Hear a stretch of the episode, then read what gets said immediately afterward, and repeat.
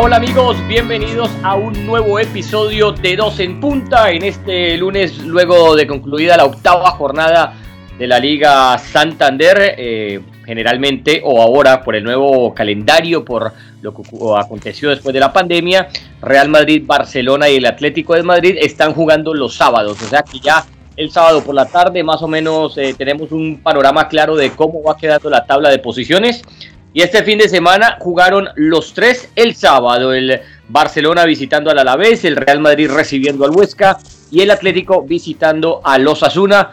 Vamos a hablar obviamente del desempeño de estos equipos en la Liga Santander y de otras cositas porque también es de semana, bueno, siempre va a haber semana de Champions en estos lunes, por lo menos hasta que termine la ronda de grupos. Así que eh, terminamos de analizar la jornada de la liga y ya hay que empezar a, a ver qué se viene en la jornada de Champions, donde el Real Madrid por ahora no está muy seguro. Juan Fernando Mora al otro lado, al otro lado del charco, joven, ¿cómo le va? A ver, hombre maestro, ¿cómo me lo trata la vida? Un saludo especial para todos, sí señor. Bueno, a ritmo de fútbol, como siempre, ¿no? Esperando que nos depara otro inédito vuelo de la pelota, ¿no? Y vamos detrás de ella. Al otro lado del charco, digo, porque ha llovido tanto aquí en el sur de la Florida que, mejor dicho, ¿Sí? Mora que vive por allá por los lados de Homestead, lo separa un charco de donde yo vivo, ¿no? Muy ¿Cómo le parece? Sí, yo, tengo mi canoa, eso no es problema, claro, ya tengo mi piragua, mi canoa, por supuesto. Pero bueno, es la vida, maestro, es la vida.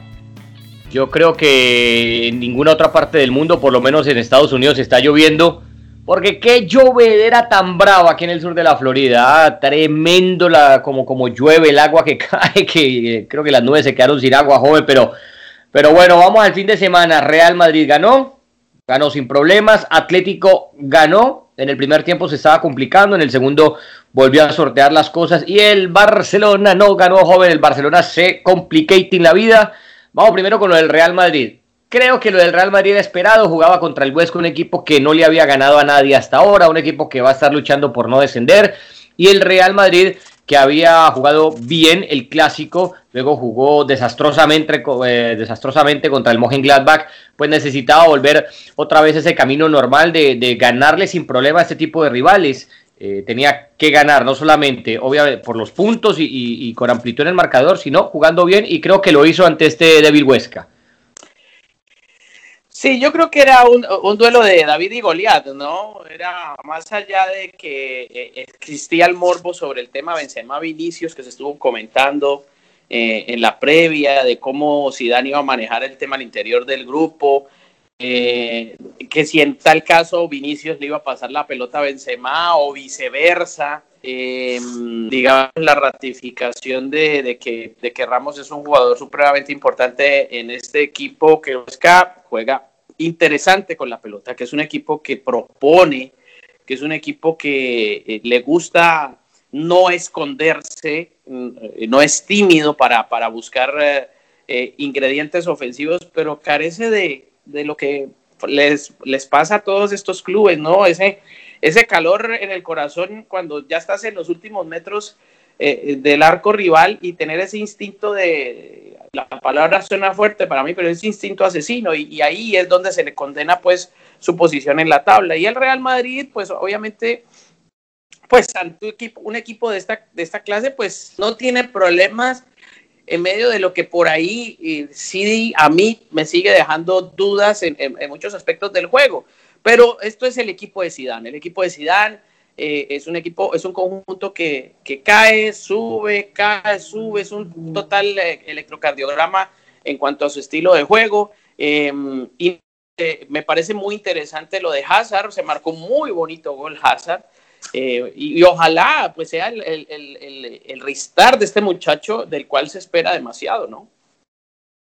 Bueno, lo positivo para los hinchas del Madrid y para Benzema sobre todo es que su tridente de lujo, el que él pensaba ubicar desde que compró a Hazard, eh, por fin jugó. No recuerdo cuántos partidos alcanzaron a jugar juntos la temporada pasada, diría que muy pocos, pero en esta es la primera vez que los vemos. A Asensio, a Benzema y a Hazard desde el inicio. Eh, Benzema con doblete, Hazard con uno más, como decías, aunque su promedio pues, de goles es bajísimo, tiene dos goles con el Real Madrid en un año Es verdad que se pasó la segunda parte de la temporada anterior lesionado, lo mismo que Asensio, pero eso es positivo porque estos tres, estando en buena forma, me parece que le van a quitar lugar a Rodrigo, a Vinicius, a Jovic y, los, otros delanteros del eh, Real Madrid, al propio Isco, porque mm, estoy convencido de que este es el tridente que siempre quiso eh, tener Zidane. Eh, a ver, el partido, es que hablar mucho del partido, ¿no? Contra un rival, un rival tan, débil, creo que, que, no da para más, ¿no? No da para estirar tanto. Lo único es decir que Militao apareció con problema del COVID, ¿no? Al parecer dio positivo su examen y esto va a traer problemas para la Champions, porque a ver, Lucas Vázquez está jugando por el lateral derecho porque Nacho y Dani Carvajal están lesionados, ¿correcto? Sí, señor. Jugó eh, por Barán, que es la pareja habitual de Sergio Ramos, y por izquierda jugó Marcelo nuevamente dándole descanso a Mendy. Pero es un problema eso porque es otro defensa más lesionado. Yo no sé cómo se encuentre Barán para el partido de Champions, pero, pero sí es una epidemia que mm, ha atormentado al Real Madrid en estas últimas fechas y sobre todo en el sector defensivo. Es que yo vuelvo a, a, a, el concepto todos los equipos de la Liga Española, hablando de la Liga Española, están haciendo pretemporada por puntos. Es decir, y en las pretemporadas surgen esta clase de cosas. Es que todo esto de la pandemia nos ha traído una situación diferente de calendario, de programación de partidos, todo se ha piñado, todo se ha reunido en un, en un corto espacio de tiempo. Entonces, obviamente, eh, los técnicos tienen que hacer poco trabajo táctico y magia en la recuperación de los jugadores para que no pierdan nivel. Y por eso no se les puede exigir mucho, eh, eh, mucho de ello porque el desgaste es muy grande. Eh, y, y, sobre todo mental, ¿no? Porque ah, estos equipos viven con la presión. Cada, cada juego tiene que ser con la excelencia, es decir, eh, pero excelencia requiere que todos los jugadores estén más o menos al mismo nivel y eso es prácticamente un milagro y un técnico lo pueda tener, eso es imposible a nivel futbolístico, a nivel físico, a nivel mental. Y ese es el reto diario en todos estos grandes clubes con historia que están sujetos a ellos. Entonces, no sé, magia tiene que hacer Zidane, tiene que hacer casi todos los técnicos, y hablamos de la Liga Española, por la que es la que más o menos es la que seguimos a diario, y, hoy, y, cada, cada 24 horas es un reto distinto. Entonces, obviamente, cuando uno observa la nómina, pues ahí es donde uno dice, no tiene fondo de armario, no tiene fondo de armario defensivo el Real Madrid, porque ¿qué? ¿Vas a usar a, Chust? a Víctor Chust, otro, otro defensor de, de, 20 años de edad. Es, decir, de pronto lo, o, a Santos, que es otro defensor que, tiene por ahí a disposición Zidane para un partido así de esta, de esta clase de, de, exigencia, ¿no? Entonces, eso, eso queda simplemente al tenor del técnico. Bueno, eh, hay que decir que el Real Madrid en este momento es último de su grupo, que lidera el Shakhtar, eh, segundos están el Mönchengladbach y el Inter, ambos con dos puntos, y Real Madrid tiene uno, producto de ese empate casi agónico, ¿no? En el último partido en Alemania. Mañana, si mañana martes, o para los que nos escucharán después, el martes enfrenta eh, al Inter de local con la necesidad de ganar sí o sí. Y sacó hace poco la lista de convocados Zidane. Ojo a los defensores. Esto es lo que tiene, vos lo mencionabas y acá lo vamos a, corroborar. Esto es lo que tiene el Real Madrid en este momento para enfrentar un partido de Champions ante un equipo tan, tan importante como el Inter. Tiene a Ramos, tiene a Barán, tiene a Marcelo, tiene a Mendy y va a llevar al Chico Santos. O sea, son cinco defensores para cuatro puestos. Es decir, en el banco de suplentes queda solamente, bueno, quedará, va a colocar obviamente a Lucas Vázquez como lateral por derecha eh, Marcelo estará en el banco junto a este chico Santos, pero se llega a lesionar un central, bien sea eh, Barane o bien sea Sergio Ramos, hay serios problemas, Mora, del mediocampo y le, tocará improvisar allá a Casemiro. Digo, problemas en la defensa. Sí, claro. Cuando esta clase de equipos, eh, José, se han preocupado conseguir jugadores del medio hacia adelante, estrellas, figuras, ¿no? Vuelvo y me ratifico, lo, el fútbol es un circo y hay que traer la nueva atracción para un circo. ¿Cuál va a ser la nueva mujer barbuda? Entonces vamos a traer a Hazard, vamos a traer mañana a, no, sé, a Neymar, vamos a traer a, a Mbappé, pero resulta que los problemas están atrás. Y atrás, donde aparentemente podrías conseguir jugadores mucho más eh, habilitados en el mercado y aparentemente de mejor precio, pues también los precios se han complicado para los defensores. Tú, tú ya no consigues un defensor barato, de buen nivel y demás. Ah, yo leía en estos, en estos días un informe sobre, sobre, el, tema, sobre el tema Militao.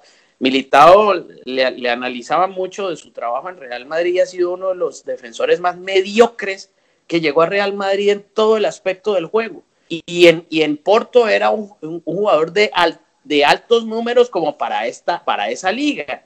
Cuando llega a España, pues en España es otro tema y se le analizan otras situaciones eh, en cuanto a pase, en cuanto a anticipo, en cuanto a velocidad, en cuanto a entrega, en cuanto a, posicionamiento y tal. Y, las calificaciones son bastante, bastante bajas, pero te lo han, te comprado en un altísimo precio para jugar a una exigencia eh, eh, elevadísima y por ahí no colmas las expectativas y además de eso se te lesiona y no tiene a nadie más porque te has preocupado como equipo en buscar en otras posiciones donde a lo mejor tienes el famoso overbooking, ¿no? Porque trae volantes y mediocampistas y delanteros y tienes hasta ocho y nueve delanteros, pero resulta que los defensores, defensores tienen dos o tres. Y entonces ahí, ¿cómo, cómo, cómo puede uno entender eso? Bueno, y también muchas veces eh, nos cegamos con lo del Barcelona y, con justa razón, ¿no? Decimos que el Barcelona ha gastado mucho dinero en jugadores que después no le devolvieron eh, la confianza al equipo. Pero se me olvida muchas veces mencionar también lo del Real Madrid. Aquí, a ver, yo aquí, abuelo de pájaro, Militao costó 50 millones. No ha dado resultado, eh, cada vez es más suplente sólido y que si por ahí llegara alguien más, pasaría de ser segundo suplente a ser tercero porque no da confianza de nada.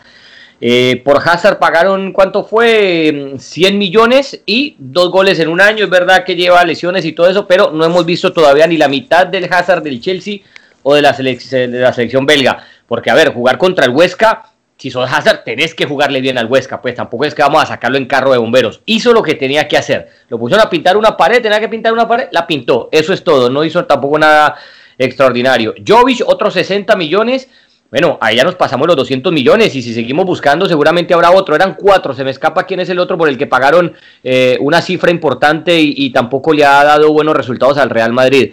Eh, porque sí, siempre que no, que el Barcelona, y repito, con justa causa, es justo el comentario porque sí se, se, pagó mucho por jugadores que quizás no lo valían, pero el Real Madrid también se ha gastado una plata en, otros eh, que no le han dado los resultados necesarios al Real Madrid. Y entre esos está militado y por eso también podemos hablar de que hay un hueco en defensa hoy en día grande, que si no está Ramos, que si no está Barán, tiene un problema serio el Real Madrid, que se lesiona a Dani Carvajal y para que lo reemplace alguien por el sector derecho también hay mucho problema. Y hoy en día si se lesiona Mendy, pues yo creo que lo de Marcelo ya lo dijimos eh, en el último podcast, eh, Marcelo bien, gracias, le dio mucho al Real Madrid, pero creo que, que demuestra ya no estar también para ese óptimo nivel o para ese máximo nivel eh, en un club con la exigencia del Real Madrid. O sea que ahí hay un hueco grande en defensa. Rápidamente, mira, si te, si te leo la lista de los convocados arriba. Hazard, Bencio, Lucas Vázquez, que va a jugar de lateral, Jovic, Vinicius, Mariano, Rodrigo. O sea, cuando ves la lista, ves ocho, ocho convocados en la parte de, de adelante y ves apenas cinco defensores y en esos cinco estamos contando un chico que nunca ha jugado que, que es de apellido Santos. Bueno, eh, eh, dos cosas que quiero anotar al respecto. No le has conseguido un reemplazo de garantías a Casemiro tampoco. No le has conseguido un reemplazo de garantías a Sergio Ramos. Es decir, te has preocupado por conseguir Rodrigo, Vinicius, Jovic, Asensio, tal, con, con, si sumamos toda la, toda, todo el costo de esos cinco o seis jugadores, compras a Mbappé, compras a Mbappé, compras, puedes comprar a, Neymar si quieres. Juntas lo que costó Joey, lo que costó Hazard, lo que costó eh, Rodrigo, Vinicius, y ahí juntas la plata para comprar a Neymar o a Mbappé tal vez. Y el resto, pues obviamente en la construcción de un equipo está para tratar de pensar, hombre, mira, tengo un problema y es que Casemiro se me lesiona y Cross no me va a hacer las de Casemiro y Modric no me va a hacer la de Casemiro y Sergio Ramos con todo y todo tampoco tengo un reemplazo claro porque es un hombre ya de treinta y pico de años que a duras penas si, si Real Madrid quiere le renueva un año nada más porque él no está para renovar dos años. Entonces aquí hay un tema de, de capricho de, de los directivos de que Zidane no ha sabido construir la nómina. Creo que también es, este es un tema de saber construir la nómina. Isco entra a un partido y la verdad es lo mismo. Es, a mí no me despierta ni frío ni calor Isco, honestamente. Y el nivel de Asensio es exactamente el mismo, el mismo que tiene, que tiene Isco. Ahora, se va James y explota eh, eh, en Everton. Se va, se va Bale y explota en, en, Real Madrid.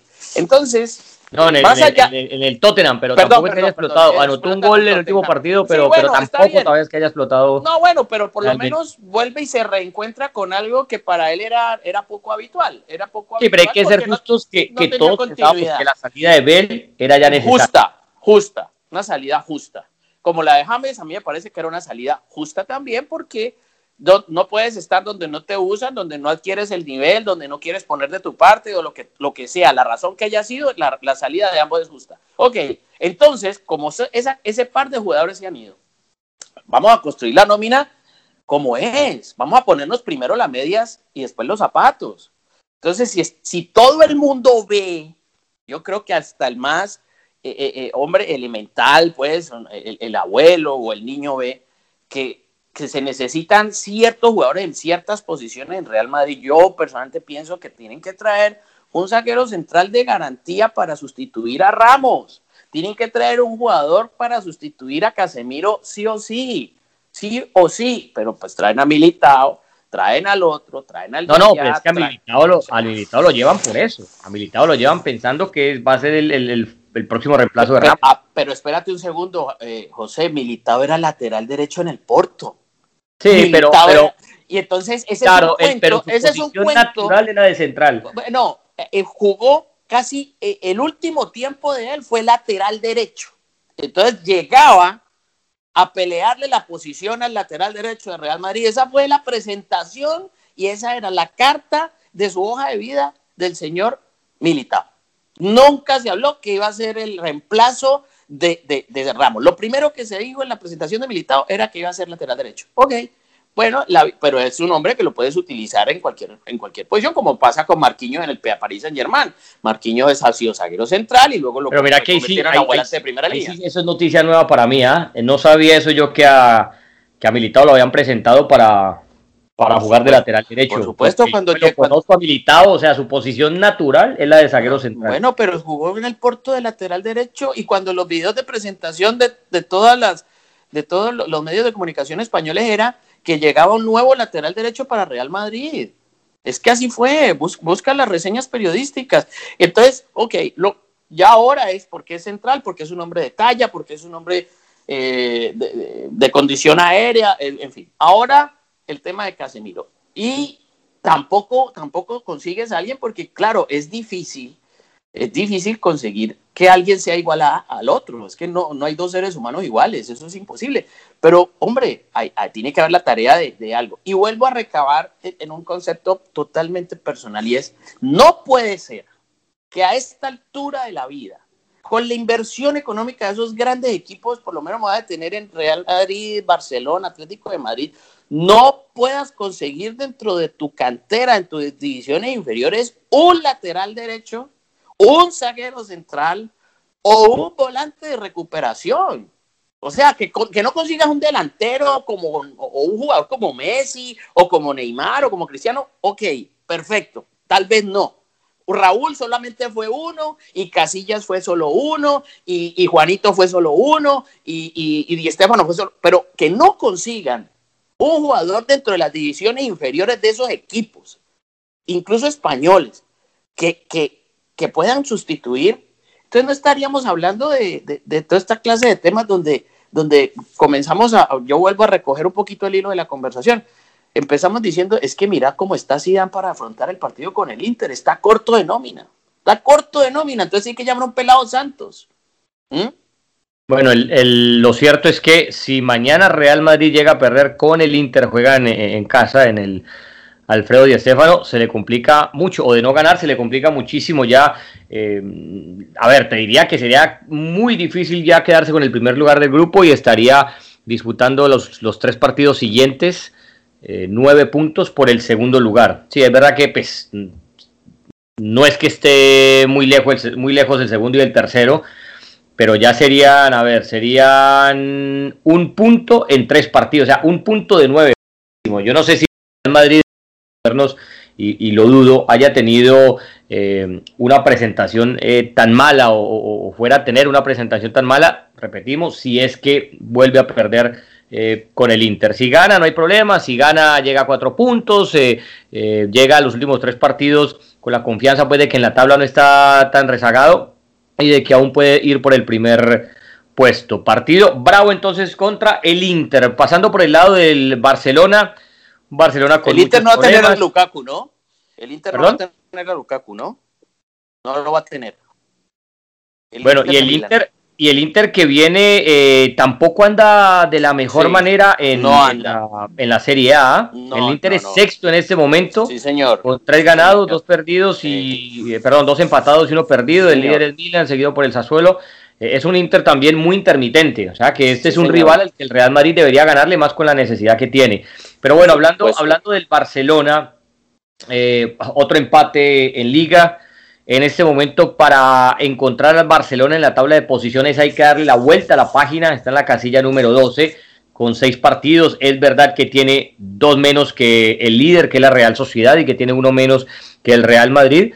Digamos que el Barcelona llegara a ganar esos partidos, tiene hoy ocho puntos, sumaría se llegaría eh, a 14, se estaría ubicando en la tercera casilla, pero los tendría que ganar. El problema es que no los está ganando, el problema es que perdió con el Getafe, el problema es que perdió el clásico, luego tuvo una buena presentación contra la Juve y el problema vuelve a ser que no fue capaz de ganarle eh, al Alavés. Rápidamente te quería mencionar estos datos porque es que es, es impresionante cómo, cómo el Barcelona no fue capaz de sacar este partido adelante cuando revisas las estadísticas y te encontrás con números como este. 79% de la posesión de balón, 20 ocasiones de gol creadas, 745 pases correctos contra 138 de tu rival. o sea, los números, los números son abismales. Los remates fueron 9 al arco contra 3 de tu rival. Y así todo el resultado lo ves y fue 1 a 1. Yo, yo simplemente voy a, resumir en un concepto. Los equipos Real Madrid, Barcelona y Atlético de Madrid, de verdad, honestamente, son un tiro al aire. No sabes dónde van a caer. Tú no puedes jugártela cada fecha por ellos, porque no te entregan regularidad por todo lo que habíamos, yo personalmente había mencionado eh, eh, en, este, en, este, en este podcast que estamos haciendo. Es que no tienen una nómina eh, seguida, eh, hay, un sinnúmero de problemas, eh, que eso ataca el estilo, ataca como la idea madre o una idea matriz de fútbol. Y cuando sales a la cancha te encuentras que el otro se prepara para enfrentarte. Pues. Es que, es que el rival del Barcelona se preparó para enfrentarlo. no, no es lo mismo eh, eh, para el Huesca, para la Alavés enfrentar a Real Sociedad, enfrentar a Barcelona, para ellos eso demanda una atención, una concentración, una preparación y también hay una motivación extra. Entonces sí, me van a ganar y a lo mejor me van a golear, pero se la voy a poner difícil. Yo sé que yo soy el pequeño, yo sé que yo soy el más débil y en el papel a lo mejor no soy el favorito, pero hoy en día yo me les voy a colocar como un hueso duro de roer. Eso pasa en todas partes del mundo con los equipos que, que no tienen historia cuando enfrentan a conjuntos poderosos. Y si a eso le sumas la irregularidad que, no, que no, encuentra, no encuentra consistencia cada presentación de estos. O sea, el Barcelona hoy como que es, y mañana vuelve y se frena. Pasa exactamente con Real Madrid. Real Madrid, uy, ahora sí como que arrancó. Mm, mm. Bueno, pero ¿qué otra vez el freno de mano. Otra vez el freno de no encuentra esa regularidad. No, es que, a ver, te digo una cosa, vuelvo y me reitero, yo creo que yo creo que Barcelona no encuentra una regularidad porque sencillamente a Barcelona lo rodean muchísimos fantasmas que no le permiten ser. todo esto que ha ocurrido a nivel dirigencial antes del 8-2 de la temporada pasada, donde perdieron todo, donde, donde fue muy crítico lo que se vivió en Champions, luego lo de Messi. Pero Mora, con presidente o sin presidente, tenés que ganarle a la Es que, a, a, ver, hombre, José, José, seamos también, yo personalmente, o por lo menos yo no intento convencer a nadie aquí, pero cuando tú tienes un familiar muy enfermo, tú tienes un hijo muy enfermo, es difícil para ti rendir. Y tienes que hacerlo pero es tu obligación hacerlo. No, pero, a veces cuando, no, es una cosa, pero, cuando tú a ver, no es que Messi tiene a la mujer enferma en la casa. ¿Ah? Hombre, no es, no es que Messi tiene a la mujer enferma en la casa. No, pero este, es un, este es, hombre, Barcelona es un club enfermo en este momento. Sí, pero así todo. Barcelona es un club enfermo. No, te, no le tienes que ganar. No, es que no es que le tienes. Es que eso, yo la, la verdad es que me, se, los seres humanos tienen es que morir. Tienes que intentar hacerlo, ganarlo, intentar, pero no le tienes que ganar. No, eso no es cierto. Eso no es cierto, no le tienes que ganar. Eso donde está escrito. Ah, que sobre el papel tú tienes más nómina, tienes más historia, tienes a Es que imagínate, si no fuera pero el balón tiene que rodar. Si no fuera así, entonces que le exigimos al Real Madrid al Barcelona. Pero a ver, el Real Madrid no le puede ganar al Huesca y el Barcelona no le puede, no tiene que ganarle al, José, ¿Quién es el líder Entonces no podemos hablar, exigirle a ellos porque dicen, no, es que lo que tenemos todo es que morirnos. Para mí sí tiene que ganarle al Alavés. No le tiene que ganar al Alavés. Y tiene que intentar hacerlo porque obviamente es una, supuestamente una obligación, pero que lo logre es otra cosa. ¿Y quién es el líder hoy de la Liga Española? Real, Real, Sociedad cuando empezó la liga tenía que ser el líder de la Liga Española. No, no, no, no, no, es que no puedes comparar. De la Liga Española pero entonces lo logra. Entonces Real Madrid y todos estos equipos son. pero ¿cómo va a comparar que la Real Sociedad sea líder a que tenga que ser líder a que el Barcelona le tenga que ganar a la vez? Es que en el partido anterior le había hecho cinco goles. Le hizo cinco al Alavés, en el anterior le hizo cuatro. Cuatro lo que le ganó el Barça al Alavés, 5-0 le ganó al Alavés en el último. Pero ¿de cuándo en el fútbol, de cuándo en el fútbol, José, existe la ley transitiva? De que si A es igual a B y B es igual a C, entonces A es igual a C. Eso no existe en el fútbol. No existe. Es que nadie pues está hablando de, la, ley transitiva. Lo único que yo digo y me queda claro es, que, Barcelona y Real Madrid le tienen que ganar a estos equipos. ¿Por qué? porque sus nóminas son mejores, porque son mejores clubes, porque tienen mejores jugadores, porque todo el compendio completo son más equipos que esos si, si, no le tuviera que ganar, entonces cuando uno ve un 1 a 1 entre el Alavés y el Barcelona, dice, ah, no, está bien, el Barcelona como no le tenía que ganar al Alavés, entonces está bien el resultado. No, a mí me parece que estos equipos tan grandes, esos partidos sí los deben de ganar. ¿Por qué? Porque esos partidos se cuestan una liga después.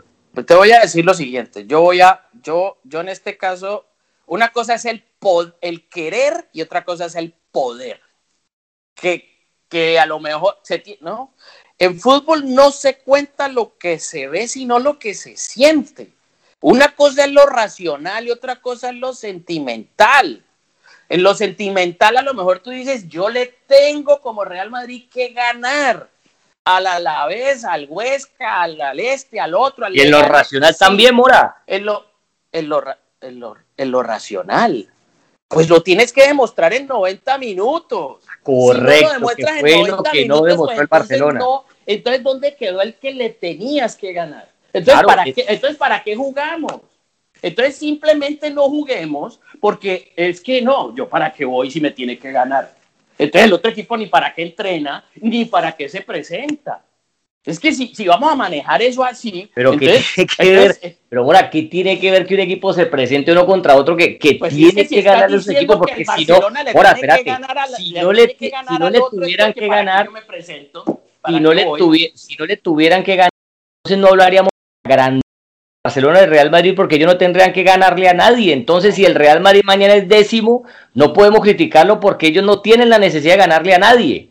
¿Me explico? ¿Cómo lo vamos a criticar si no les exigimos a estos equipos grandes que le tienen que ganar a estos que nadie está diciendo que porque entonces no, no, es crítica que valga. Pero no es que nadie está exi nadie está diciendo y yo soy el que menos dice que no se les tiene que exigir. Por supuesto que se les tiene que exigir por el nivel de inversión, por la calidad de jugadores, por todo eso. Pero yo decir le tiene que ganar, no.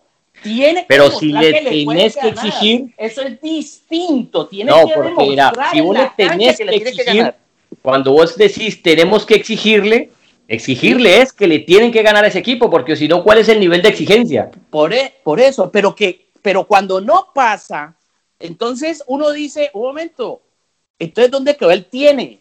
Es que ah, no, existe, eso no existe. pasa, entra uno a ver qué fue lo que pasó y qué es lo que estamos tratando de hacer y ver por qué es que el Barcelona no le puede ganar a este rival. Ah, bueno, pero es que ese nivel de arrogancia, que es el que a mí me molesta, es que le tiene. Tiene esa arrogancia, Mora. Claro, esa arrogancia también. Eso es arrogancia, porque es que el otro también merece respeto. El rival merece respeto. el, rival, merece, porque si no, entonces que ni vaya y se presente y que ni jueguen. Porque no, pues si me tiene que ganar, pues yo para qué voy. No, el señor tiene que demostrar en, en, en ¿cómo se llama? En, en, en pugnacidad, ¿no? En la pugna que sí, el señor fue mejor. Ok, perfecto. Ah, que sobre el, que el papel del el partido de las palabras puede con todo, sobre el papel puede con todo, que Real Madrid le tiene que ganar al Inter de Milán. ¿Mm? Ah, mira, es que no, no es que Lukaku, no tiene eso, eso, es otra cosa porque es que estás hablando del Inter. Pues si el a ver, pero si el Real Madrid le tenía que ganar al Shakhtar y qué pasó? Claro, le tenía que, pues que no le ganó y por eso entramos nosotros a analizar qué fue lo que pasó. eso, pero porque si no hubiera una, si no hubiera un después de eso, el de decir le tenía que ganar un Shakhtar disminuido, pues entonces al no ganarle, si no él le tenía que ganar, no hay discusión, simplemente decimos, ah, no, no es que como no tenía que ganarle, no, le ganó y sigamos la página. Bueno, yo te voy a decir esto, yo personalmente no voy a decir jamás que un, equipo le tiene que ganar a otro.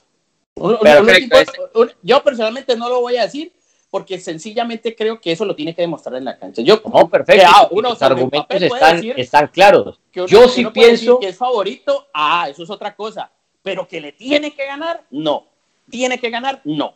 Yo sí pienso que los equipos grandes le tienen que ganar a los equipos chicos, como el Real Madrid tenía que ganarle al Huesca y el Barcelona tenía que ganarle al Alavés. Pero bueno, ahí están, ahí están los Leicester. Pues, ¿Qué hacemos ahora con el Leicester? ¿Le quitamos, ¿Le quitamos el título al Leicester?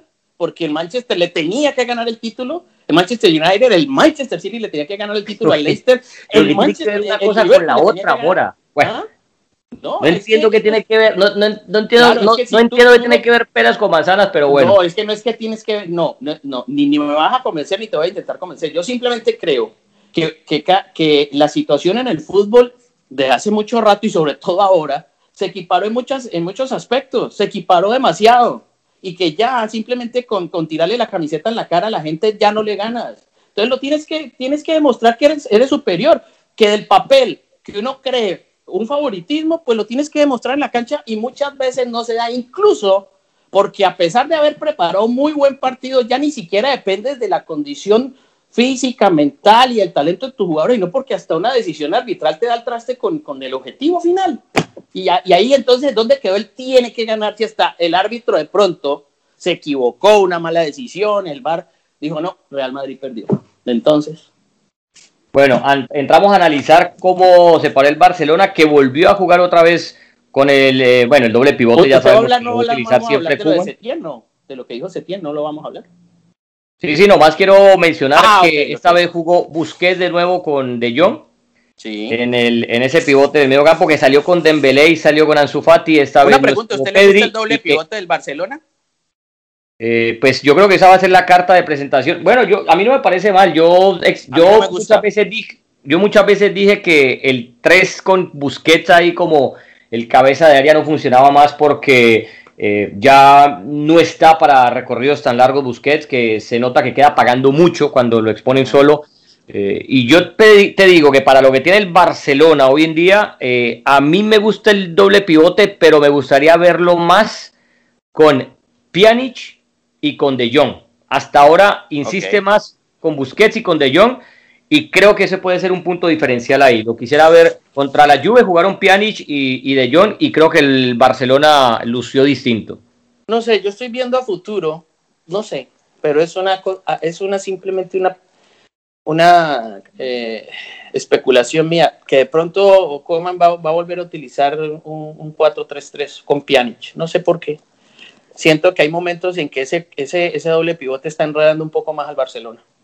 Y eso bueno, eso sería una buena opción. Esa, opción no, esa es una buena opción. Y volver, pero es, una, es simplemente un pensamiento después de ver algunas cosas que, de este Barcelona, que, que, es otro equipo que, vuelvo y digo, como está la situación, es un tiro al aire, por eso ese tiene, tiene, no, no me, no me, menos me convence, menos me convence para decir tienen que ganar, porque eh, no demuestran, no demuestran esa, ese nivel de confianza, no te brindan como esa necesidad de decir, hombre, sí, yo creo que voy a dormir tranquilo porque este equipo va a estar bien y, de pronto uno puede decir, y no, no va a pasar nada, la verdad que no van a sufrir demasiado y, el rival pues creo que va a sufrir y ellos no van a padecer en defensa. Eso pasaba antes, hoy no. Entonces, a partir de ahí yo pensé, y ayer viendo el partido, eh, viendo el partido del Barcelona, el último partido, decía, mm, no sé por qué siento, el, perdón, el sábado, veía, veía, decía, mm, no sé por qué siento que tal vez y solo tal vez a lo mejor no, yo no voy a apostar aquí de divino, pero de pronto va a utilizar algún partido, un 4-3-3,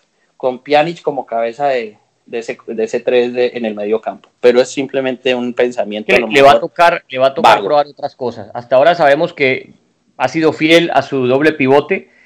Eh, por lo que vimos la temporada pasada y por el momento de Busquets, salir con un 4-3-3 con Busquets como cabeza de área eh, o como ese único pivote eh, sería, me parece, nocivo para el propio Barcelona y no sería una mala opción. Yo no lo vería mal si, si le da por utilizar ahí eh, a Pjanic y volver a utilizar a De Jong como un interior, que es, que es su, la posición donde más se puede sentir cómodo, porque también lo han probado la temporada pasada, también lo probaron entre Setien y Valverde a De Jong como, como el 5, como el pivote y no dio resultado. Entonces a ver si de pronto lo de Pjanic, que lo hizo muchas veces en la Juve puede ser eh, una buena opción. Juega contra el Dinamo de Kiev, el Barcelona en casa, si gana eh, haría puntaje perfecto con eh, tres jugados, tres ganados y con nueve puntos seguramente estará ya asegurando la clasificación y luego será no perder contra la Juve en el partido de vuelta para quedarse con el primer lugar. Un Barcelona que a diferencia del... Son, son dos caras distintas, ¿no? El Barcelona cómodo en Champions, el Real Madrid no y Barcelona rezagado en la liga y el Real Madrid tranquilo, eh, que si gana el partido que le queda pendiente sería el, único líder. De verdad que hacía rato, yo no sé si, en, otro entrenador hubiese pasado esto, después de, tan, después de ocho fechas en liga, ¿no? Llevamos fecha número ocho, ¿no? Después de observar la posición del Barcelona ya le hubiera costado el puesto a otro entrenador que no hubiese sido Kuman, digamos, si hubiese sido el señor Setién y el Barcelona está en esta posición lejano de la punta, así, así, hubiese, así hubiesen ido ocho fechas, yo creo que ya estaba fuera, ya estaba fuera de liga. O sea, claro, el problema es que el Barcelona no tiene las ocho fechas todavía. ¿Perdón? La diferencia es que el Barcelona todavía no tiene las ocho fechas. Por lo no, no, no, está bien, pero, pero, pero más si completa las ocho y gana, queda cuarto. Sí, bueno, pero igual, en este momento la foto fija hoy es esa y es preocupante porque eh, eh, eh, vuelvo y, me voy a recabar en lo mismo. Estos tres equipos, Real Madrid, Barcelona y Atlético de Madrid, están necesitando muchas explicaciones y no tienen respuestas claras. dejan, hay, hay mucha incertidumbre en, que, los, que los agobia y los rodea permanentemente en cuanto a su juego y en cuanto a su nivel de, de confianza y de control en los partidos. Entonces, cuando uno observa la tabla y la tabla fría, y es absolutamente clara. Yo no sé hace cuánto tiempo, José, de verdad, yo no veía la posición de un Barcelona tan alejado del liderato. Muy alejado del liderato. Bueno, ya le sacó el doble de puntos el Real Madrid bueno, un partido más. Bueno, a esta hora ya estaba la crisis y, iban a echar hasta, bueno, ahí iban a acabar hasta, mejor dicho, con, no, yo, yo, sí creo, la casa del perro. Yo sí creo que ahí Akuman eh, hay que dejarlo que, que las fechas lleguen al mismo punto, a ver dónde está ubicado. Eh, porque si yo le he visto buenos partidos a este Barcelona, le he visto partidos también muy malos, pero esto apenas comienza, ¿no? El proyecto Cuban lleva un mes, es un año muy raro por eso de la pandemia.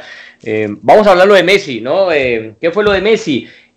Para los que no la han leído, está publicando Vicente del Bosque una charla interesantísima, lo había hecho hace 8 días o 15 días con, con Iker Casillas esta vez lo hizo con Quique eh, Setién. Y palabras más, palabras menos. Nosotros los periodistas, ¿no? ¿Perdón? Eso, y voy a poner esta, esta. Esto es una cosa, y me hago cargo de lo que digo. Es, muy, es, una, es un muy mal precedente para nosotros los periodistas que ya hasta los ex técnicos y los jugadores tomen nuestro lugar, pero bueno. Es una charla entre ellos que, que la publican. Es una charla publicada, pongámoslo así, de, de Setién, de, del bosque con, con protagonistas del, del, mundo. ¿Qué dijo Setién? Palabras más, palabras menos, dijo que, que le fue difícil lidiar con Messi porque recuerdo exactamente lo que dice, le, le habían permitido tantas cosas antes que cambiarlas ya a esta altura del partido era muy difícil, pero tampoco nunca dijo concretamente qué fue lo difícil. A ver, como un ejemplo claro, decir, mira, qué sé yo, eh, me separaba el grupo y no dejaba que yo entrenara, eh, me hacía mala cara, eh, esto y lo otro. Simplemente lo dejó ahí y, y, no sabemos exactamente a qué se refería. Hay un tema que publica hoy el diario Marca, y es que en un partido en Balaídos, eh, bueno, esto eh, aparentemente dice Marca que en el Sí, ese es el famoso partido contra el Celta que lo iba ganando el Barcelona, eso es después de la pandemia y lo termina empatando el Celta viniendo Bueno, tuvo un fuerte encuentro entre él y Messi y dice, dice este programa que Setién le, le comunica a Messi, si no te gusta lo que digo, ahí tienes la puerta. Eso le dijo Setién a Messi de acuerdo a este programa eh, en Barcelona, un programa de, un medio de comunicación eh, catalán, donde, donde pues eh, aparentemente no le gustó el tono con el que se dirigió a los jugadores. Ese fue el partido del 27 de junio. Ciertos errores. El, entonces que Messi, de acuerdo a lo que, lo que se manifiesta en este medio, le pidió al entrenador eh, respeto para unos jugadores que, se habían, que habían ganado absolutamente todo en la institución y que tenían un palmarés mucho más amplio que se tiene. Aparentemente Messi le dijo, bueno, nosotros hemos ganado más que tú, no sé, algo así. Y entonces Setién le contestó y le dijo, bueno, si no te gusta lo que, te, lo que digo, pues ahí tienes la puerta. Ah, bueno, eh, imagínate, eh, es una situación, no sé, hay, aquí uno lo puede mirar de, de, varias cosas. Creo que el señor Setién, hay códigos en el fútbol y hay cosas que, que por ahí no se podrían decir. O sea, si, si las dijiste a tiempo. Exacto, o si las iba a decir, las hubiera dicho en el momento. Entonces, eh, eh, pero si las dijiste a tiempo, ok. Entonces hay una congruencia en lo que dijiste en ese momento respecto de lo que vas a decir en los medios. Porque, ¿qué es lo que hizo Kuman? Kuman le dijo a, a, a Griezmann, le dijo en su cara, te equivocaste en esta jugada, no sé qué, y luego sale la prensa y dice exactamente lo mismo. Entonces el jugador observa eso y dice, bueno, este, este tipo está diciendo cosas que son verdad, o sea, por lo menos tiene el carácter para, para decir, para decírmelo primero de frente y luego exponerlo, aunque no debiera, entre comillas, pero lo hace. Ahora, si no lo has dicho y, lo, y sales a los medios y, y, y no lavas la ropa sucia en casa, ahí es donde ahí es donde viene la discrepancia y donde de pronto se tiene con esta declaración eh, muy tranquila, me parece, muy, muy así distendida, porque con el señor del Bosque fue una charla bastante calmada. Eh, se pone como la se pone como, como la última puntilla en el ataúd. Yo no creo que ningún club o ningún jugador quiera tenerlo de entrenador cuando dice, no, pues imagínate, si, es, si este hombre no, eh, va y sale a los medios a publicar lo que eso no me brinda ningún tipo de confianza. Entonces, eh, ahí aparece el tema de, los valores éticos y morales, que pasan en todos los grupos humanos. Todos los grupos humanos se habla esto, se habla lo otro. Pues que yo me ponga a decir al aire los problemas que José Baus y Juan Fernando Mora han tenido, las discrepancias que uno tiene en el grupo de trabajo, que si este hace esto, que si este hace lo otro, que patatín. Entonces yo salgo pues a decirlo a voz en cuello. Eso no está bien. Entonces, dile a la persona, yo le digo, José Bausa, a mí me parece que tú esto, esto y esto, y si después yo tengo eh, eh, eh la interés de salir a los medios a decir, hombre, es que José Bausa es esto y esto y esto, pues José Bausa va a enojar igual, pero va a decir al final lo que me di, lo que está diciendo al aire ya me lo había dicho en la cara. Por lo menos tiene personalidad y carácter. Pero si no lo has hecho, como, como aparentemente, pues uno pudiera pensar que se tiene, es que manejar a Messi, manejarlo usted es muy difícil, es que no sé es que lo otro, uno pensaría, honestamente creo que Setién no va a dirigir nunca un equipo ni de tercera división porque eso no despierta confianza en un grupo humano. No, y quien tampoco dice que, a ver, deja, ensucia a Messi como diciendo como que Messi es el problema, pero no demuestra en qué. O sea, si, si vos sacás y publicás un libro o decís, ¿sabes qué? Me cansé del silencio, voy a decir lo que pasó. Entre Messi, entre Suárez, me dieron el grupo, me, me hicieron esto, esto, esto, esto y lo otro pues por lo menos, eh, o sea, vas a quedar igual eh, ventilando cosas en el momento que no es oportuno, pero por lo menos lo vas a sustentar con algo.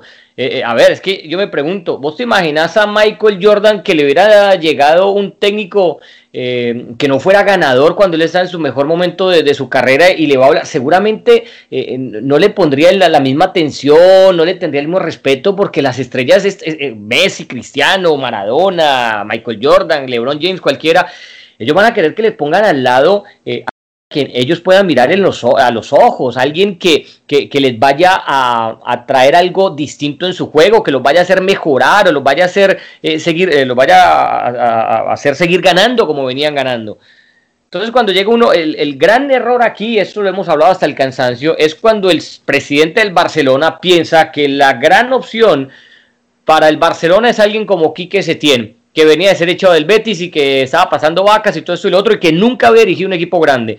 El gran problema es cuando el presidente del Barcelona le dice a Messi, mira, te traigo aquí a Quique Setién para que te dirija los últimos años productivos que te quedan en el fútbol profesional y con el Barcelona. Eso es un disparate, o sea, yo me pongo en los zapatos y no de Messi, de cualquier estrella, y yo digo, pero ¿qué es esto, hermano? O sea, nosotros en problemados acabas de echar un técnico como Valverde que los jugadores respetábamos, queríamos, que creíamos en su proyecto y nos vas a traer a alguien que no conocen con todo el respeto por el señor Quique Setién, o sea, que no tenían los pantalones ni los pergaminos para dirigir un club tan grande como el, como el Barcelona. Entonces, todo eso es problemático desde ahí. Yo recuerdo cuando Maradona fue, bueno, y vos lo, te acordarás también, en el 92 cuando Maradona va al Sevilla, terminó agarrado de las, de, las greñas con, con Bilardo y no se hablaban y habían sido campeones del mundo menos de 10 años atrás. Y, no se hablaban y se rompió la relación y, fue duro. Yo me pregunto, por ejemplo, vos llevas a Cristiano a la Juve y el día de mañana terminás contratándole, qué sé yo, llevas al, al, técnico de la Especia, lo llevas a dirigir la Juve. Pues hombre, Cristiano va a decir, pero ¿qué es esto? O sea, y es normal, ¿me entendés? Es normal eh, que el jugador grande tenga un recelo con quien le trae, no porque le caiga mal la persona, sino decir, bueno, ¿y este qué me va a enseñar a mí? Entonces yo creo que eso, eso queda abierto, pero lo que hizo se tiene en esta es como ensuciar el nombre de Messi, pero sin, sin sentar bases claras, sin sustentar bien, mira, esto fue lo que pasó. No, lo que pasa es que, a ver, aquí hay varias cosas. Primero, el señor Setién no tiene culpa que lo hayan llamado al Barcelona. Él venía a manejar vacas y a manejar vacas sagradas ya es distinto. Ahí, ahí difiere y él no tiene la culpa. ¿Por qué? Porque además en el mercado no había un técnico de campanillas libre como para llegar en ese momento a acceder y tomar un, un, proyecto que, que, se estaba, eh, que estaba bastante resquebrajado. Porque, porque, porque tal vez no era el momento y muchos entrenadores que por ahí estuvieron sondeando, digo, no, yo ese, yo ese tema no lo, no lo acojo porque yo lo acojo desde el inicio, pensando que hay jugadores que yo no pedí que no, yo quiero, si yo quiero construir mi proyecto, lo quiero construir desde cero. Y estaban a mitad de camino, sea, estabas con el, con el caballo a mitad del río. Entonces, o cambias de caballo o sigues con el caballo hacia adelante, no sé, pero las cosas ya venían mal. Entonces, llaman a Setién, el señor no tiene la culpa de que lo llame, es un sueño para él, eh, un tren, un tren como esos no pasa dos veces, dice, sí, yo le hago. Y bueno, ya a partir de ahí, entraba él a partir de su conocimiento a ganarse el respeto y el liderazgo. Pueda que no tuviese los, eh, los, pergaminos, los títulos y tal, pero por, por lo menos liderar a partir del conocimiento te puede dar una ventaja. Y tal vez a él le faltó eso, le faltó convencer más en su idea, no sé, situaciones que a lo mejor uno dentro de las relaciones humanas no entiende porque un técnico de fútbol no solamente tiene que saber de fútbol, sino saber de seres humanos. Y el ser humano es muy complicado y todos somos muy complicados a nuestra, a nuestra manera. Yo tengo una manera de ser muy complicada, distinta a la que puede tener José Bau. Entonces, el gerente de un grupo humano tiene que tratar como que de moligerar hasta en eso, más allá de que eh, Bau sabe esto, el otro sabe de lo otro, este me puede ayudar aquí. Entonces, no solamente es eh, congeniar talentos, sino que también como, como manejar eh, caracteres, personalidades diversas. Y, se encuentra que, Dios mío, manejar personalidades que, que, han obtenido prácticamente todo en su vida, como el Messi, como el señor Suárez, como el de aquí, como Busquets, campeón del mundo, el otro que hace Viqué, campeón del mundo, y que ganan más que él, Además, entonces, ¿usted qué me viene a decir a mí? Si usted gana menos que yo, ¿usted a quién le ha ganado? Y ese famoso usted a quién le ha ganado, usted no sabe quién soy yo. Entonces, a esta clase de personas les toca, les toca que liderar esos proyectos a partir del conocimiento, de convencer con una idea matriz importante, eh, tener, muy buen, tener muy buena seducción, que eso fue lo que hizo Guardiola. Guardiola cuando empezó, pues, ¿qué, qué, qué pergaminos tenía de técnico cuando empezó a dirigir el Barcelona? No, comenzó fue con una idea, una idea, a, tratar de seducir a sus jugadores, a cambiarles el chip y a partir de ahí generar mejores relaciones entre ellos. Y sacó a Deco, y sacó a Ronaldinho, y sacó a este, y sacó a Latan, y este, y tú, Dios mío, este señor, ¿qué está haciendo? ¿Qué locura está haciendo Guardiola, por Dios? Pero es que, y como él no tenía los pergaminos de entrenador hasta ese momento, pues sí comenzó como a manejar el tema de otra manera. A este señor se le fue la onda con, con, con, con el, el, fútbol, con su, con su asistente Sarabia, los resultados no se le dieron y ese 8 a 2 quedará marcado para siempre en su, en su hoja de vida. Y obviamente pues los jugadores se, se montaron, el, el, técnico será siempre mayordomo de los jugadores, eso no me cansaré de decirlo, el técnico será mayordomo de los jugadores, todos los técnicos han salido mal de los equipos porque han tenido problemas con los, hasta Mourinho, a Mourinho ¿por qué lo sacaron de Real Madrid teniendo? Porque tuvo problemas con los jugadores y termina casi todos en el mismo tema, los traen por buenos y los sacan por malos. Es una pena lo del señor Setién, me parece que es un buen hombre, pero yo no sé si a partir de lo de, que ha divulgado del tema de, de Messi, que también es muy curioso, José. Messi tuvo problemas con Guardiola, tuvo problemas con Luis Enrique, que lo tuvo que sentar Xavi, tuvo problemas con Martino, porque Martino hasta le dijo, bueno, si me seguís así, yo sé que con una mirada tuya el presidente me saca aquí. Y luego Setién, y luego a lo mejor no sé si con Valverde, pero, pero bueno, son personalidades que aparentemente luce son un demonio en la cancha. Messi es un demonio en la cancha y aparentemente un, monje tibetano fuera de ella, un fraile. Y mire usted que parece que es un personaje bastante complicado de manejar. Pero a ver, eh, dice uno sí, todo lo va con Guardiola y, resulta que Guardiola ahora no ve la hora de volver a ficharlo, volver a trabajar con él. Eh, Martino, después de lo que dijo que, no me lo demostrás todos los días, si no me querés aquí, eh, después en el, en el, con la selección argentina hablaba maravillas de él. Entonces, esto es como, yo, por eso yo soy partidario de si vas a decir algo y si ya te la jugaste, decir qué fue lo que pasó y decirlo con hechos concretos. Porque si no, esto se queda eh, pelea de hermano con hermana. No, papá, mi hermana me dijo, ah, no, pero es que él me dijo, no, que no, ¿qué pasó? O sea, ¿qué fue lo que pasó? Y entonces con Messi nos quedamos siempre eh, de que no, de, de, que es que por dentro le hace un daño terrible al Barcelona me pregunto, toda, toda relación larga, más un jugador que ha jugado toda su vida en un equipo, va a tener momentos difíciles, va a tener momentos de miel, eso es normal, va a tener desencuentros, desavenencias con entrenadores, con presidentes, es normal, si pasa en la familia de uno que es la misma sangre, si le pasa a uno con sus papás, me pasará a mí con mi hijo, te pasará ya a vos con tus hijas, qué sé yo, no va a tener uno problemas con otra gente que son desconocidos hasta que uno los conoce. Por supuesto. Entonces, eh, eh, no sé, me parece que, que, que en lo de Messi hay eh, hay, hay mucho, mucho cuento, mucha versión siempre de culparlo de todo lo malo que pasa en el, en, el Barcelona. Y, a mí, para mí, no creo que, que, sea para, para, para ese extremo, ¿no? Ah, que hay cosas que hace mal, hombre, como toda la vida. No, pero además... después que llegó un día... No, como Francia en el Mundial de 2010, no, nos, que Messi nos dijo que no entrenáramos hoy, hoy no vamos a entrenar, se tiene eso ya es otra cosa, ¿me entendés? O mira que Messi anda llamando a Guardiola para que te quite el puesto. Si eso fue así, entonces decilo, ¿me entendés? Decilo, pasó esto. Pero me parece que todo se queda como, como en rumor. Una cosa que quería agregar de, del Barcelona, eh, de la situación del Barcelona en lo que necesita cambiar un poco. Me gustó lo tuyo, eso del, del 4-3 con Pjanic. Me parece una buena idea, por lo menos para probar algo distinto. Y, y, yendo por la misma ruta, eh, lo de Kuman me parece que le falta autocrítica también. Eh, hasta ahora de acuerdo. uno lo escucha y es y, arranca que no, que, que, que, este dijo que el árbitro, que es que, el del Getafe, Bordalán me sacó la lengua, no es que Nion me trató mal, no es que lo... Hermano, ya es hora de decir, perdimos porque es que no me está funcionando esto, perdimos porque es que hay jugadores que, que no están en buen nivel y tienen que chupar banca, perdimos porque estoy planteando malos partidos, hice mal los cambios, pero no puede ser todo hacia afuera porque esos técnicos, esos técnicos que a toda hora es como Mourinho en su época del Real Madrid, no, todos contra mí eh, perdés y hay excusa para todo. No, por eso a mí me gusta cuando, por ejemplo, el Cholo Simeone, cuando Zidane, cuando Klopp les pregunta, ¿no? El propio Guardiola, eh, ¿perdimos? Sí, me equivoqué yo. Ya. De acuerdo, es que, es que yo creo que eh, el paso para reparar sus faltas es aceptar la falta. Es decir, eh, es, es, como cuando tú intentas recuperar a un alcohólico. Tú tienes que reconocer que eres alcohólico. Si no eres alcohólico, pues no podemos empezar a recuperarte. O, o drogadicto, lo que sea. Cualquier, ese es el primer paso para, para, para cualquier cosa. Decir, hombre, sí, yo me equivoqué, no, no las sé todas, no las sé todas y el rival me superó y la verdad es que pensé que este jugador, porque esa es la otra, ¿no? El jugador te juega, te, actúa muy bien en el entrenamiento del jueves y lo tienes listo para el domingo de titular, pero ese domingo le fue muy mal.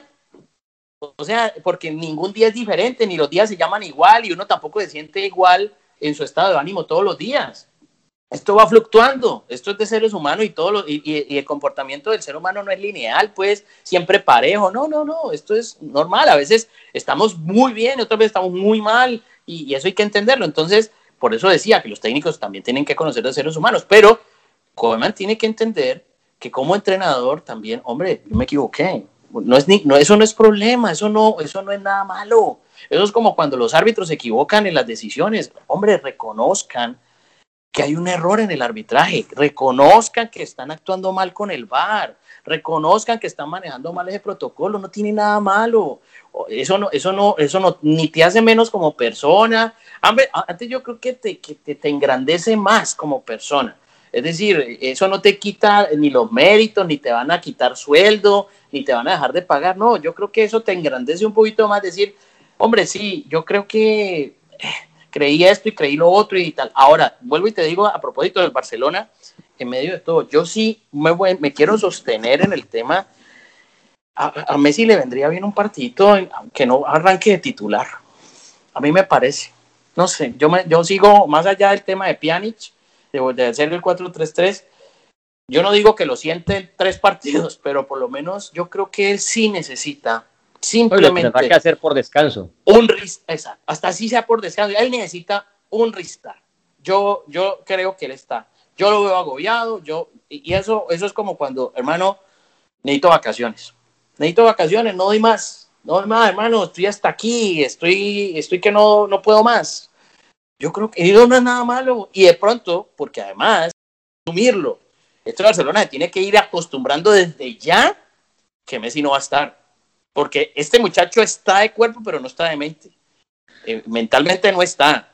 Y puede que te meta cuatro goles y lo demás, pero yo creo que este, y ya a Barcelona tiene que comenzar a vivir desde ya, a construir un proyecto sin Messi en la cancha, con los Pedri, con, con los Trincao, con los Zufati, con los Griezmann, con todo lo que tengan ahí a disposición. Bueno, joven, eh, ahí ya quedó entonces analizado el fin de semana. ¿no?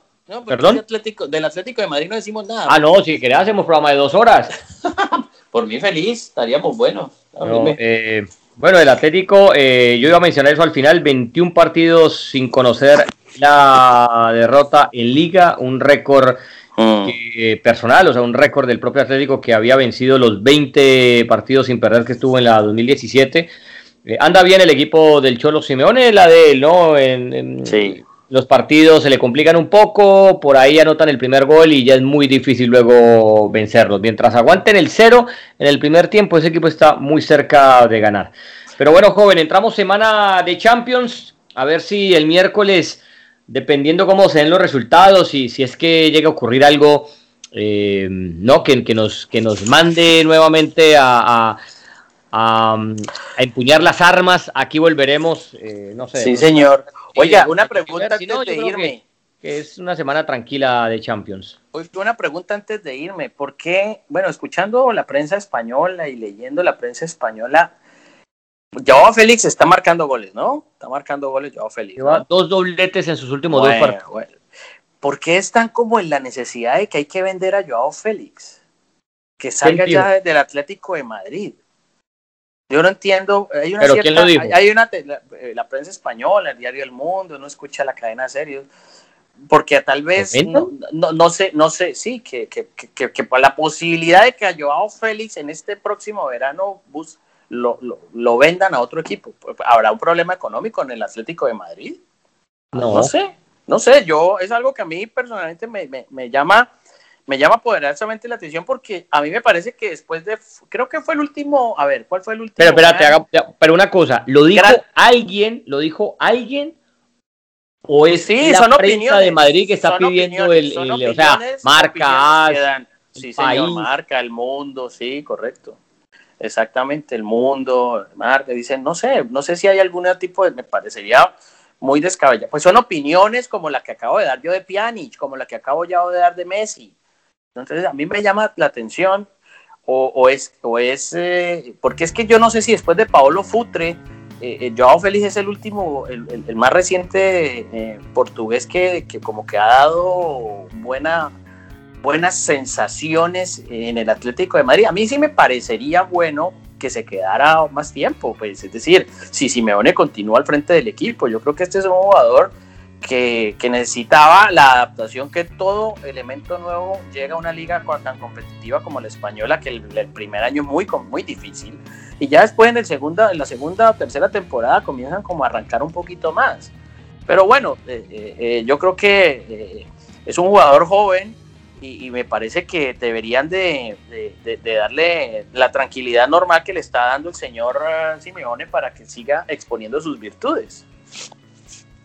Bueno, joven, ya queda este último dos en punta, entonces. Bueno, maestro. de lo que ocurra en Champions y la jornada del próximo fin de semana. Luego tendremos para por eh, fecha FIFA. Estaremos haciendo otro episodio más con la, con sí, con todo lo último de la eliminatoria sudamericana. Así que vaya, tómese el tecito de lunes. Sí, señor. Póngase la Oye, recuerde, le, le doy un consejito nomás. Recuerde que los absolutismos en el fútbol no son buenos.